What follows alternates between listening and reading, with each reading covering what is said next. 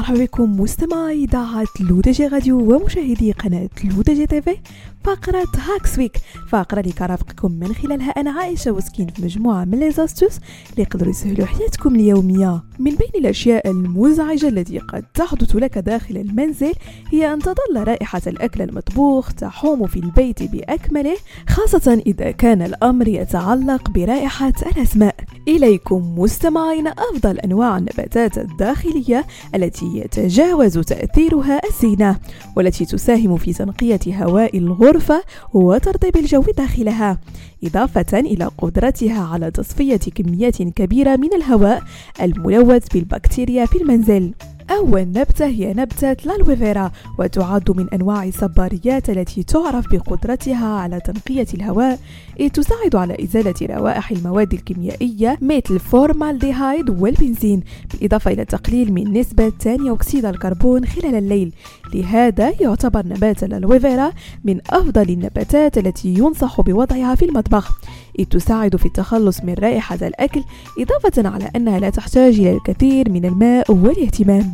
ثانيا golden pothos تعد من النباتات الداخلية سهلة العناية بها بالإضافة إلى تحملها الضوء المنخفض وينصح بزراعتها داخل المنزل فهي تقلل من ملوثات الهواء الشائعة كما تزيل السموم الموجودة في السجاد ورائحة الطلاء والبلاستيك. ثالثا نبات زنبق السلام أو ما يطلق عليه بيس ليلي ينتمي هذا النبات للغابات الاستوائية الرطبة الظليلة.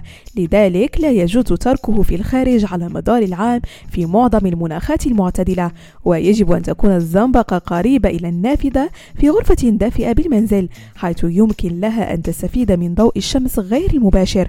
وتساعد أوراق هذه النبتة في انتعاش الهواء داخل الغرفة بالإضافة إلى نشر الأكسجين خلال الليل. وأخيرا مستمعين نبتة العنكبوت تتميز بسيقانها الصفراء وبورودها البيضاء الصغيرة التي تنتج منها نبتة جديدة تسمح بزراعتها في حلة جديدة.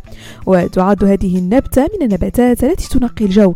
لذلك ينصح باستخدامها في المنزل أو بيئات العمل.